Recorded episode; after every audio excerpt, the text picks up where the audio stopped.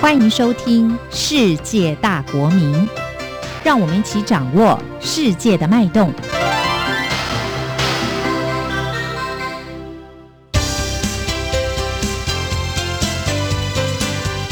公民新世界。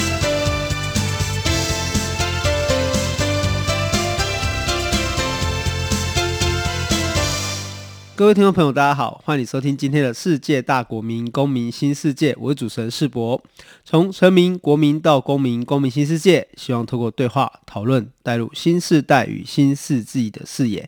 那今天呢，我们想跟大家谈一个很热情、很热血、很青春，但是又在台湾有一点点冷门的运动，就是我们想聊聊橄榄球哦。那在讨论之前呢，我们先请今天的来宾李宗义跟大家打个招呼。啊，各位听众，大家好，我是李宗义啊，目前是在呃中华民国橄榄球协会的国际组服务。好，那宗义呢，其实我应该要叫他那个宗义学长啦哈，因为我们以前曾经有过一次合作的机会。那其实他蛮有意思的哦，就是他其实是呃清华大学社会所的博士，那过去呢也在政治大学的橄榄球队里面打过球，他现在也是校友队的成员哦，而且他目前也在我们中华民国橄榄球协会担任国际组组长。针对我们的橄榄球运动有做很多推广的一个工作，嗯，好，那为什么我们说这个橄榄球是一个热情、好热血、青春，但是有点冷门的运动呢？那冷门当然是指说，目前在台湾好像似乎它比较没有被关注，或或没有被注目。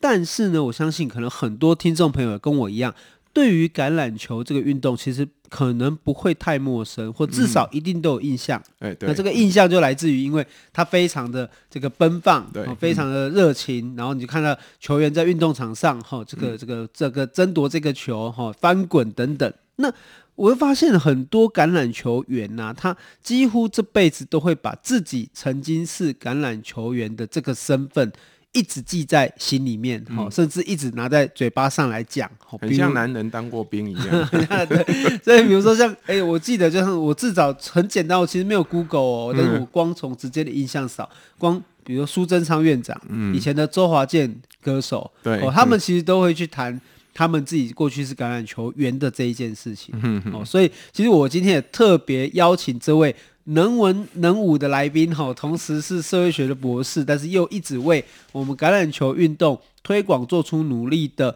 好，宗毅来跟大家聊一下。那我想先请宗毅跟听众朋友介绍一下你自己哦，就你来自哪里？那那个为什么又会接触到橄榄球这个运动呢？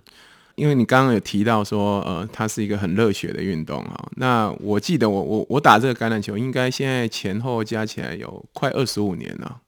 哦，也就是我大学二年级的时候，在正大就接触到这个运动。那那时候呢，打了之后就诶，因为没玩过嘛，所以没玩过，你就对这个运动有无限的想象的空间。好，但是因为你以前会害怕，就觉得说它可能会让你受伤，所以你不敢那么轻易的去玩。那玩了之后，发现这二十五年下来，其实诶，健康健健康康、活蹦乱跳，没有什么大的问题啊。而且呢，你刚刚提到一个很重要的重点，就是说。橄榄球，因为它很玩的人都会很投入，而且呢，因为它社群不大，所以呢，橄榄球的球友之间哈、那种兄弟之情哈、哦，叫什么 brotherhood 的兄弟之情，其实是很强烈的。所以我们在球场上，其实只要说，哎，你曾经打过橄榄球，其实对这个人哦，就会忽然就说亲切起来。我可以开一个玩笑，因为我们是政大的哈、哦，政治大学有在政治大学接触这个运动。那以前啊、哦，我们呃。学长毕业之后到外头去工作嘛，那就说，哎，有人履历上面他会特别说，哎，我是打过橄榄球的这样子，然后开玩笑哦，就说，哎，呃，我找来的时候，哎，正大橄榄球队，啊，如果我是正大的，所以在面试的时候就，哎，这个给你。加分这样子啊，如果你是这个台大橄榄球队，哎，是世仇，对不对？就故意给你好，所以彼此之间哈，彼此之间其实橄榄球员那种情感哈，那种那个彼此之间的呃界限是很薄的啊，所以只要一讲到这个橄榄球，比如说你刚刚讲的那个苏贞昌院长哦，我们也曾经打过他办的那个比赛，他当台北县长的时候县长杯，哦，所以他是会让你玩一辈子的一个运动了。那他现在是说。呃，我们常常开玩笑，他是从五岁一直到八十岁哦都可以玩的好，所以像日本很多那种高龄的橄榄球，啊，那其实，在台湾它不是那么热门，可是其实它在最近这几年哦，从去年开始，其实台湾很多人去关心这个运动，是因为去年日本办了一场呃四年一次的世界杯，好，那也是世界杯第一次在亚洲举办，所以我觉得这个运动哦，在未来。好，他随着大家对他的理解越深，而且呃越深之后呢，他应该会慢慢的接触的人会越来越多。好，但是重点，我们现在在做的事情，我们在橄榄球协会做的事情，就是改变大家对橄榄球的那个印象。嗯，那其实就很像是那个我们看哈，就是说，诶，日本的公司。哦，在接受履历的时候，其实很喜欢上面有写到说，哎，我参加过甲子园竞赛，对，或者说是我拿过地区优胜哦，对，这个其实都确定了这个球员他在过去求学这个过程中应该有一定的训练跟一个忍耐度啦。对，因为呃，所有的运动其实他要成为一个很顶级的球员，势必都要非常的认真的训练，而且，那橄榄球的它的一个特色是说。每一个不同条件的人，身材不同条件的人，他都可以找到适合发挥的一个空间呢。哦，所以这很像你刚刚提到了，就是说很像一个企业的，就是说在企业当中，其实有不同的需要不同的人的哦，然后他发挥不同的一个角色。那其实橄榄球员也就是一样，他在领带领这个橄榄球队的时候，其实就找到。不同条件的人，让他在这个当中发挥这个他的特长。那我觉得橄榄球呢，他因为训练比较辛苦呢，就也使得说，哎，企业的在招收这个球员，说，哎，这个年轻人哦，至少他是可以吃苦了，可以把这个橄榄球在大学四年打完，不容易啊。那其实这个我们跟听众朋友稍微介绍一下哦，可能有的朋友对于这个运动还有点陌生。哦，就是说橄榄球其实它是有一个传说啦。哈，这个传说是说有个人叫威廉韦伯爱丽丝，他在踢足球的时候，嗯，踢足球的时候忽然就是灵机一动，把球抱起来开始跑，嗯，我觉得这个举动好像就是受到观众的欢迎，所以这个运这个动作就慢慢衍生的成为一个就是我们现在看到的这样的橄榄球的一个运动，嗯，哦，当然后来是有研究者去考证，然后就是就如同很多所谓的伟大的传说一样，它可能都是未必是真的，好或。者说可能是他后来的很多的演绎呀，哦，加油添醋等等。可是不管怎么样哈，我们这边就先请宗毅给我们介绍一下橄榄球这个运动哈，到底要怎么来玩？它的比赛规则又是怎么呢？我们请请他来跟我们大家说一下。呃，当然这个问题哈，就是说他需要很长的时间来回答。那我简单来说，通常我们规则在这边没有办法谈那么细。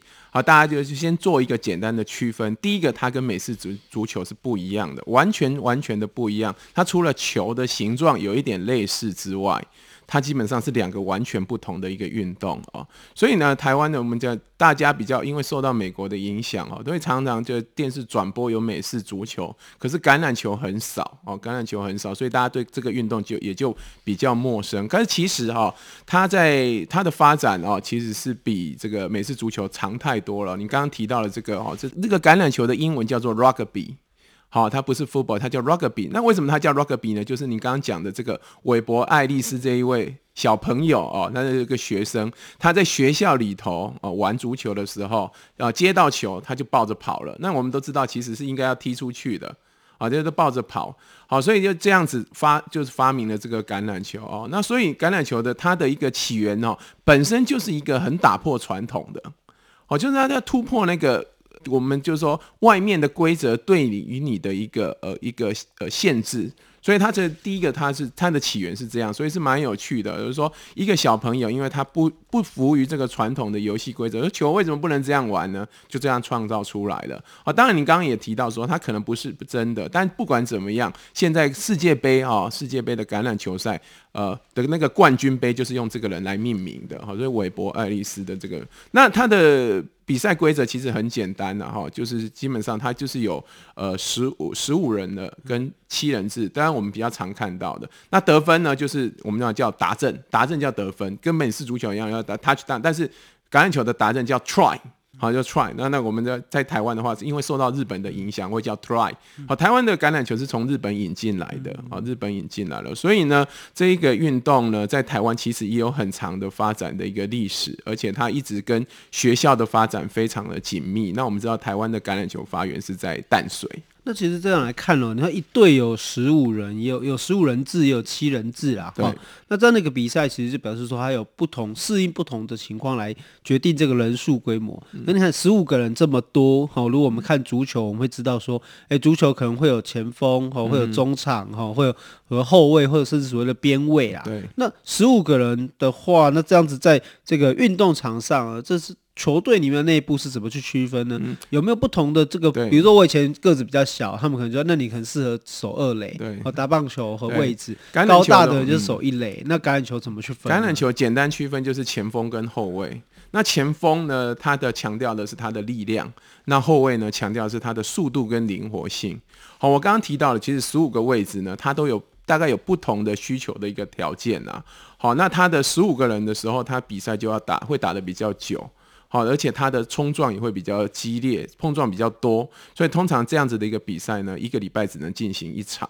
好，就但是七人制它就不一样了，七人是为了这个比赛的精彩度跟适合推广。好，所以现在呢，奥运当中是有七人制的比赛，因为它大概两天就可以打完。哦，只要有八队参赛，哦，十二队参赛，两天可以打完。所以呢，它的呃，其实。规则都是一样的，然后呢，球员的区分也是大致可以区分为前锋跟后卫，但是呢，他十五个球员当中每一个位置其实都有一个一个名称，那我就不详述说了，那基本上就是前锋跟后卫。那得分的话就是达阵得分，还有射门得分。我们看到橄榄球有一个 H 型的那个射门哦，那是射门得分。那通常射门会有三分跟两分，好，那两分就是达阵之后的加踢这样。嗯，而且。橄榄球，它在玩的一个过程中，我觉得它还有一个蛮有特色的事情是，它的抛球是不能往前抛的嘛，对，好，所有的人都只能往侧后方或后方来丢这个球，这样子。这是一个很特殊的一个规则啊！我觉得所有的运动当中，我们很少看到我们的橄榄球有一个叫做呃向后传、向前跑、向前跑、向后传嘛，哈。那其实这种向后传，它在橄榄球它是一个为什么它的团那么强调团体，或者他们强调那个凝聚力，就是因为你只能往后传。你想想看呢，如果你可以往前跑的话，哦，往前传的话，你自己往前丢去，自己去追，对不对？可是橄榄球，你一定只能往后传。当你被对方给拦住的时候，那一定要你的队友来救你。好，一定要你的队友来救你，所以呢，你一定会想，呃，在球场上，你随时会相信说，啊，我后面会有十四个人在支持我，我后面会有六个人在支持我，所以我要无畏惧的往前冲，往前去撞。好，我觉得这个其实跟那个人生的写照很有寓意啦，哈、因为我刚才这样听你讲，我觉得。其实我们常常以为时间是一直往前的，但是其实人生不是，人生其实是一个前进三步，可能退后两步，然后一个前后前后的过程。在这个橄榄球的运动这个比赛过程中，其实透过球网回传，我相信刚才跟如同综艺说的，就是说，哎，其实也一方面让你意识到你的后面是还有十四个球员、十四个伙伴是在支持你的。对对。那另外一方面也可以告诉你说，哎，其实人生就是在这个折返过程中，哦，一个过程中，我们去享受那个。那个过程，那个努力拼搏的那个滋味哦，其实那个对大家的体会哦，才是一个最深刻、最深层的一个东西。哦，那另外一方面，我们也可以注意到哦，那橄榄球这个东西哈，它的造型，你刚才提到了，橄榄球跟美式足球在造型上有一点点类似。好，那在我们说一下它的差别之前呢，其实跟大家讲一下。最早的橄榄球其实它是用猪的膀胱，嗯，哦，去灌出来的，所以它会长得一个不是一个所谓的全圆形，哈，它是有一点这个我们讲的这个椭圆橄榄，哈，这样的一个形状。哦，那这样的形状其实也会有产生它的特色哦，因为如果你把橄榄球往地上丢的时候，你会发现好像有点不太一样。对，它是不规则的弹跳了哦，所以你就是说在球场上，你会是说你不知道这个球好玩的地方就是当它打到地上的时候，你会不知道它跳到哪里去，所以就会有很多意外。那你刚刚也提到了说这个球制作的哦，它的一个呃过程哦，就是说它当初。那个时候物资比较缺嘛，所以你可以用什么样的东西来做？大概是是这个样子哈。所以但是呢，它通常就说你灌了之后呢，呃，橄榄球现在它其实是一个技术含量很高的东西，而不是随便的厂商可以做。那做的不好的话，它其实踢一踢它就会变形这样子。嗯，那其实呢，我们台湾的橄榄球哈的运动发展其实也是蛮有历史的。那等一下呢，我们希望综艺呢可以来跟我们介绍一下台湾目前的一个比赛状况，还有我们有没有什么所谓的传统球队啊，或名门可以来跟大家分享一下。那其实今天透过这个橄榄球，其实我们就是希望让大家从运动也可以去思考，说这个运动在台湾又可以给我们带来什么样的启示。好，感谢你收听《世界大国民公民新世界》，我们休息一下。马上回来。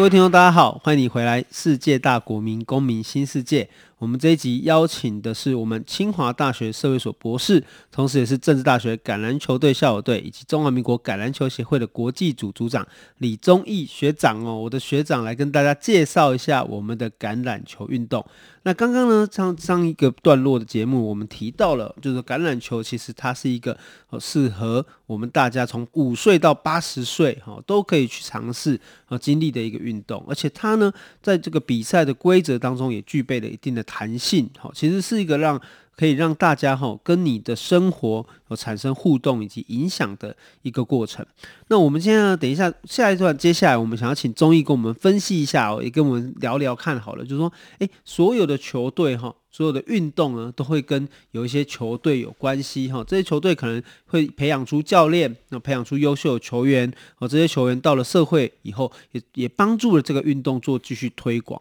也可以跟我们简单介绍一下，就是这个运动从在台湾哈来到台湾，大概是怎么样的这个生根哦繁衍哦，是一个什么样的过程？这样子，我们请宗毅给我们介绍一下。台湾的橄榄球运动哈，大概是从这个呃，我们通常现现在就是说从淡江中学开始的哈，因为那时候淡江中学的。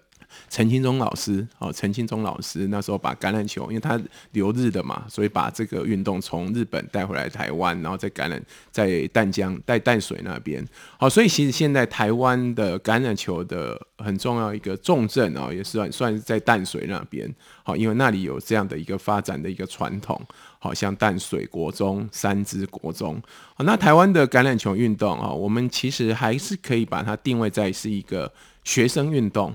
那是为什么呢？为什么？因为呃，一般我们从事在台湾的运动，它的市场没有那么好，所以通常学生在毕业之后，他很难继续靠打橄榄球为生。好，所以就变成了它是一个学生运动。那其实我们在这样子的话，也造成我们在国外的国际的竞争力上面慢慢的滑落，因为很多国家其实他们的橄榄球员是有一点职业甚至半职业这样的一个状态哦。我们现在回来刚。这个问题说，台湾的这个橄榄球运动目前呢是学生运动，而且呢很明显的，它其实是在慢慢的萎缩。那为什么呢？因为学校的学生啊，但有各方面的一个问题啦，哦。但是呢，我们都知道呢，在有一些传统的名校，它还是继续的维持的。像我们都知道最著名的高中的球队，就是我们建中的黑山军。好，建中黑山军是很著名。那南部的话，有我们在台南那边的六信高中跟长隆中学，那这两个。所以呢，因为橄榄球大概哈会比较走向激烈化的这种竞技运动，会从高中这个时候这个阶段会慢慢的专精。好，在国中的话呢，我们当然还是有很重要的很多的国中的一个球队，但是呢，因为后面的呃出路的越来越少，所以其实我们到大学的话，大学端就少了很多了。嗯、我们大学目前就只有长隆大学，还有之前还有这个北体，到现在是台北师大。但是现在台北师大呢，也慢慢的面临到一些困难啊，所以我们的因为这样子的一个关系啊，我们这种球员的发展的空间越来越小，也就造成我们在基层推广不容易。所以现在呢，我们的橄榄球的运动算是处于一个比较、呃，重建期，我们可以这么说，就是重建期。其实台湾的橄榄球曾经很辉煌，我们一直是亚洲前几名很重要的一个橄榄球的强队。好，我们也曾经在亚运拿下七人制的银牌跟铜牌，大概都是只输给日本跟韩国。但是随着哈这个世界其他呃亚洲其他国家慢慢起来之后，那我们呢这个国家队的一个实力也慢慢在下滑。好，所以我们现在在七人制呢，大概维持在亚洲的前八强哈。但是呢，呃，就是前八强有时候会落到八强之外。但是十五人制的话，大概也是从过去的好曾经拿过亚洲杯的一个冠军，那现在呢，慢慢的滑到大概呃成人的话，大概是只有在呃六七名左右。但整体来说，其实台湾的学生队是很强的。我们在二十岁以下的、十八岁以下，其实发展的都不错哦。所以像建中啊、六星，他们这些培养了很多优秀的一个球员。好，这是台湾目前整体橄榄球的一个情况。那其实确实啦，就是说我们在看那个运动科学的发展，然后其实。跟着职业队跟非职业队，或所谓的专业的运动员跟业余运动员，其实那个落差是越来越大。对对，我在看一个那个漫画哈，就是那个以前那个安达充在画那个高中棒球的那个 H two 哈好球双物语的漫画里面，嗯、我觉得在看那个漫画，我体验最深的是那个数值啊，就球数。球员投手的球速，那时候就写到一百四 左右，就是已经是很快的速度。但是我就印象中，哎、欸，我小时候在看安达充，跟我后来再大一点，二十几岁左右在看甲子园的时候，我就发现说，其实一百四十已经是。可能已经是个落伍的数字了，因为那时候球员的投球数大概已经到一百五十左右了，嗯、甚至后来那个大谷翔平甚至接近到一百六十公里的一个速球都可以出现。嗯，人类的对，就人类的球速一直在往上提升，嗯、而你也看到，就是过去如果以棒球为例的话，古巴作为一个业余强权，其实这几年已经开始，就是你就可以大家知道他可能很难敌得过。职业队盛行的这些国家，哈、嗯，以前只有对输美国，现在可能连日本，哈，甚至韩国，可能都已经没有再把古巴视为一个就是绝对的这个可怕的对手。那这也象征了说，这运动科学对于这个运动的发展本身有一个直接的关系。对，而国家队的实力反应，其实也是看在说，也会反映到我们整个台湾社会对于这个运动的了解以及支持。对，那你刚刚提到就运动科学这个事情哈，可能又是很大的一个主题了哦。那我们其实简单来说就是。台湾的运动一直没有朝向，就是说专业化这一件事情啊，就是说他不重视分工，就总觉得一个教练就可以做很多的事情。但是其实在这个时代当中，其实我们就连一般的小学生的在上课的话，他都可能要有不同的专业的老师来带。可是，在我们的运动团队，我们还是都都是觉得一个教练就可以处理所有的事情。其实这是很难的。其实我们就以再以戴资颖为例好了，他的一个。一个这样的一个团队，你看他背后就有五个五个人，这还是我们可以在镜头前面看到的，背后还有多少人，我们就不知道。其实现在的运动就是必须要，就你刚刚的运动科学，它是很重要的一环。但是我觉得我们整体的。呃，对于运动这个运动科学的接受的这个观念还没有走得这么快哦，更不用说这个比较非主流的橄榄球了。所以这整体来说，它会发展比较困难啊。哦，我觉得这里可能刚跟听众朋友补充一下哦，就是说我们刚才说的这个内容哦，跟我们之前跟那个石明景左杯聊的时候，我再做一点点补充，就是说，其实第一部分应该是说，我们需要培养更多的运动人口。我觉得这些运动朋友应该要懂得很多运动。对，像我以前有看电视的时候，其实我只看体育台，因为我每一项运动我都会看。对，哦，甚至我每一项运动可能多多少少会玩，可能没有到竞技的程度，可是我会懂得欣赏，哦，懂得参与。或懂得真享受这个运动给我带来的快乐，对、嗯，这个是我们台湾社会其实第一步我们最缺乏的是，我们运动的总人口数其实没有那么的高。对、嗯，我觉得这是可能是第一波所需要的这个调整的问题。啊，第二部分是我们在于这个高中职或者是我们在青少年阶段、学校阶段的时候，我们对运动的规划，我们又有点太过于专精，就是我们只限于体育班的学生会。很密集而频繁的接触这项运动，哦，所以我记得那时候节目左杯就有提到说，诶，你确定你的球员是有天分，还是你的球员只是因为他常常参与或接触到这个运动？哦，那我觉得我相信综艺刚才讲到的下一个阶段是指说，其实我们只期待、只仰赖一个教练去带好一个球队，这个本身也是一个很传统的事情。对，好，事实上应该是我们都要去思考一个球队。我也可以看到哈，比如在我们桃园，我们有一些我们有些教练他带球员的时候，你发现为什么他的球队表现得很好？往往不是因为只有一个教练，而是可能整个家长就是一个应援团呐，哦、嗯，整个家长会长就给了他很多 background 啊，就是很多后那个背景后面的一些支持啊，不管在物质上、精神上等等各方面，所以这个球队才会表现得好。是，所以回过头来也是可以看到说，于是一个球员跟一个球队要好，他的背后可能真的必须去期待的是，我们真正把运动视为是一个专业，而且我们投注足够的一个心血跟哦能量。对，那我其实您刚刚提到，也是我们在推推广橄榄球当中，目前现阶段最想要去做的事情，就去去增加了我们整体的一个橄呃橄榄球的一个人口。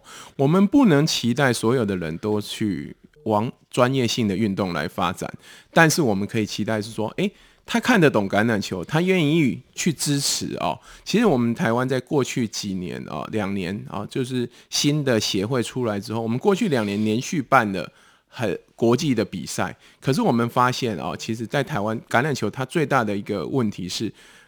打球的人跟看球的人就是同一批，好，就是说他只有会竞技的人，他才会来看这个球。那这个那这样的问题就会变成说，它不是扩散的，它的整个 base 是一个长条形的，好，它不是一个金字塔形的。啊，所以我们的 base 是很弱的。那因为 base 很弱，所以我们的球员显得来源也不够丰富，不够宽广。那我觉得这是整体的社会对于这个体育的一个观感。那回来，但是其实橄榄球呢，他也试着在努力去改变，说呃民众怎么样看待这个橄榄球。所以我们现在很强调的是，其实体育这一件事情，真的不要太快的把它看成竞技。特别是橄榄球这件事，当你把它太快看成竞技的时候，你就会担心很多事情。你会怕你会不会打这个球受伤，你会怕着你的小孩子是不是因为这一项运动而而荒废了什么事情。好，但是你其实得把它当成一个游戏，让他多体验这个游戏的话，其实对于他未来整个世界观哦，或者看这个很多事情的一个角度，就是在橄榄球当中，他受到的这种团队精神的一个训练。好的纪律的一个训练，哦，所以橄榄球有很重视五个价值嘛，我们知道了，